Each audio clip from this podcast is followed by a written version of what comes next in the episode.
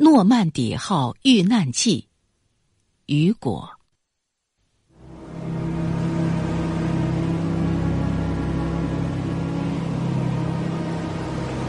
一八七零年三月十七日夜晚，哈尔威船长照例走着从南安普敦到格恩西岛这条航线。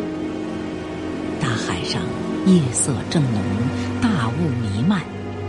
船长站在剑桥上，小心翼翼地驾驶着他的诺曼底号，乘客们都进入了梦乡。诺曼底号是一艘大轮船，在英伦海峡，也许可以算得上是最漂亮的游船之一。它装货容量六百吨，船体长二百二十尺。宽二十五尺，海员们都说他很年轻，因为他才七岁，是一八六三年造的。雾越来越浓了，轮船驶出南安普敦河后，来到茫茫大海上，相距埃居伊山脉估计有十五海里。轮船缓缓行驶着。这时大约凌晨四点钟，周围一片漆黑，船桅的稍尖勉强可辨。像这类英国船，晚上出航是没有什么可怕的。突然，沉沉夜雾中冒出一枚黑点儿，它好似一个幽灵，又仿佛一座山峰。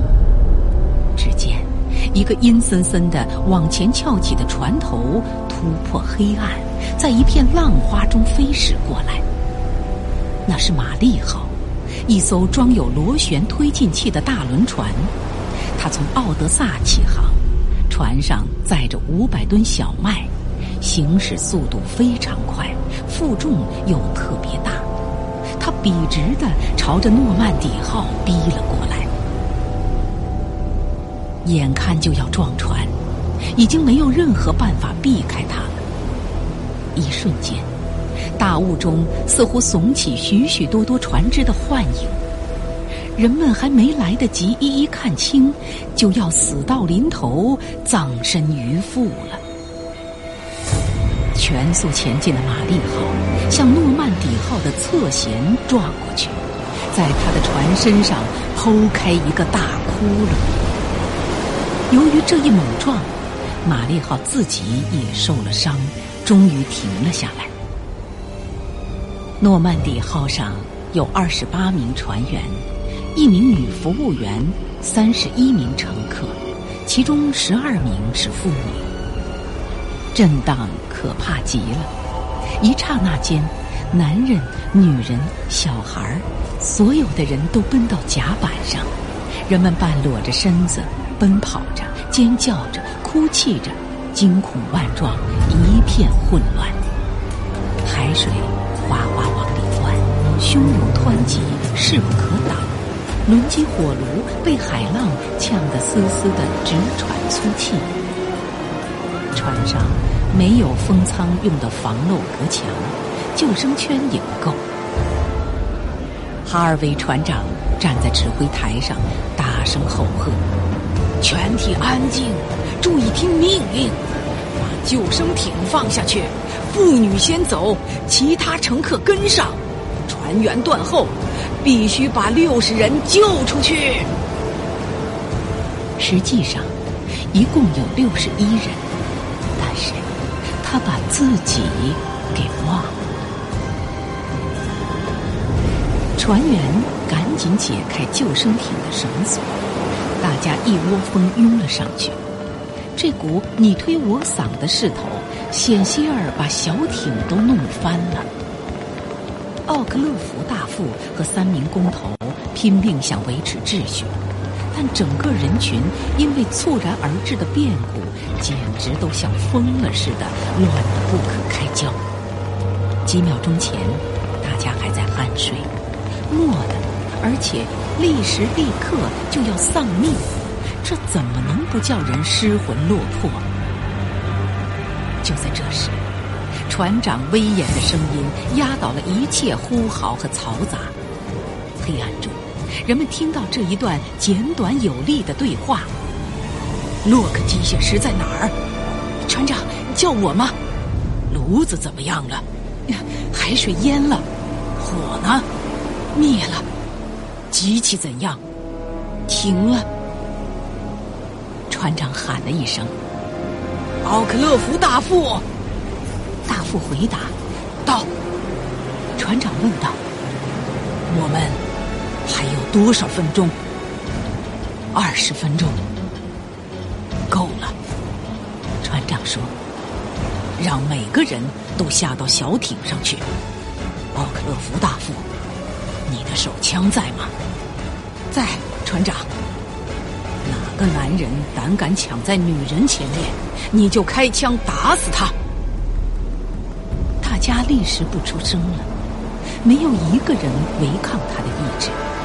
人们感到有一个伟大的灵魂出现在他们的上空。玛丽号也放下救生艇，赶来搭救由于他肇祸而遇难的人群。救援工作进行的井然有序，几乎没有发生什么争执或殴斗。事情。总是这样，哪里有可悲的利己主义，哪里也会有悲壮的舍己救人。哈尔维巍然屹立在他的船长岗位上，指挥着、主宰着、领导着大家。他把每件事和每个人都考虑到了。面对惊慌失措的众人。他镇定自若，仿佛他不是给人，而是在给灾难下达命令。就连失事的船舶，似乎也听从他的调遣。过了一会儿，：“把克莱芒救出去。”克莱芒是见习水手，还不过是个孩子。轮船在深深的海水中。慢慢下沉，人们尽力加快速度，划着小艇在诺曼底号和玛丽号之间来回穿梭。快干！船长又叫道。二十分钟到了，轮船沉没，船头先下去，须臾，海水把船尾。也浸没了。